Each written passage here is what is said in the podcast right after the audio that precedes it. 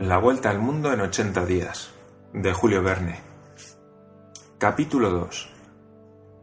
A fe mía, decía para sí Picaporte, algo turdido al principio, he conocido en casa de Madame Tussaud personajes de tanta vida como mi nuevo amo. Conviene advertir que los personajes de Madame Tussaud son unas figuras de cera muy visitadas y a las cuales verdaderamente no les falta más que hablar.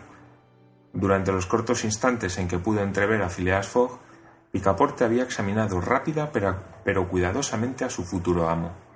Era un hombre que podía tener unos cuarenta años, de figura noble y arrogante, alto de estatura sin que lo afease cierta ligera obesidad, de pelo rubio, frente tersa y sin señal de arrugas en las sienes, rostro más bien pálido que sonrosado, dentadura magnífica.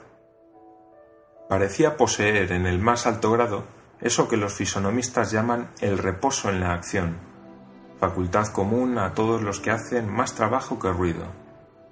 Sereno, flemático, pura la mirada e inmóvil en el párpado, era el tipo acabado de esos ingleses de sangre fría que suelen encontrarse a menudo en el Reino Unido y cuya actitud algo académica ha sido tan maravillosamente reproducida por el pincel de Angélica Kaufmann. Visto en los diferentes actos de su existencia, este Yeleman despertaba la idea de un ser bien equilibrado en todas sus partes, proporcionado con precisión y tan exacto como un cronómetro del héroe o de Barnshaw. Porque en efecto, Phileas Fogg era la exactitud personificada, lo que se veía claramente en la expresión de sus pies y de sus manos, pues que en el hombre, así como en los animales, los miembros mismos son órganos expresivos de las pasiones. Phileas Fogg era de aquellas personas matemáticamente exactas que nunca precipitadas y siempre dispuestas economizan sus pasos y sus movimientos. Atajando siempre, nunca daba un paso de más.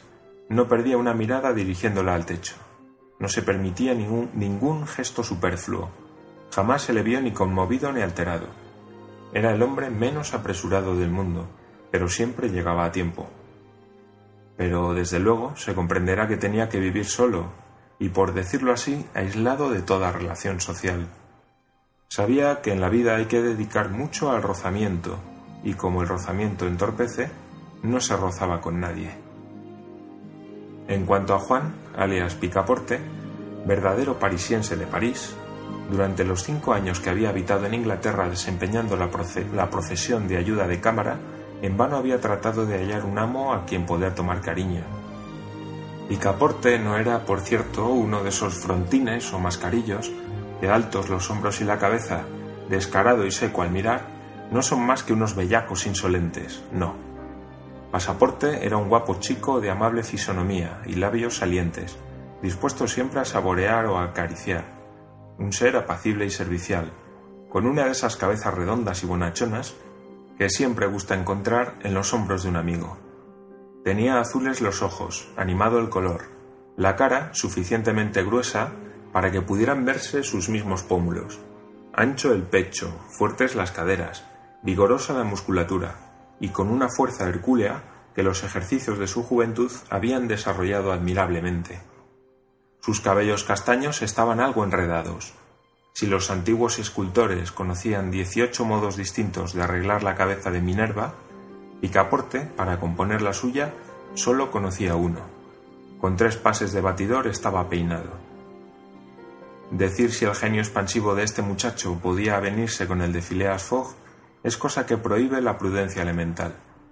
¿Sería Picaporte ese criado exacto hasta la precisión que convenía a su dueño? La práctica lo demostraría.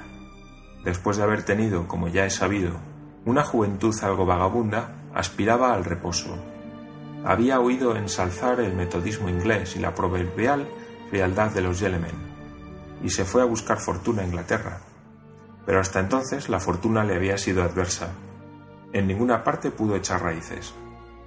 Estuvo en diez casas, y en todas ellas los amos eran caprichosos, desiguales, amigos de correr aventuras o de recorrer países, cosas todas ellas que ya no podían convenir a Picaporte. Su último señor, el joven Lord de Longsferry, miembro del Parlamento después de pasar las noches en los oyster rooms de Haymarket, volvía a su casa muy a menudo sobre los hombros de los policemen. Queriendo Picaporte ante todo respetar a su amo, arriesgó algunas observaciones respetuosas que fueron mal recibidas y rompió.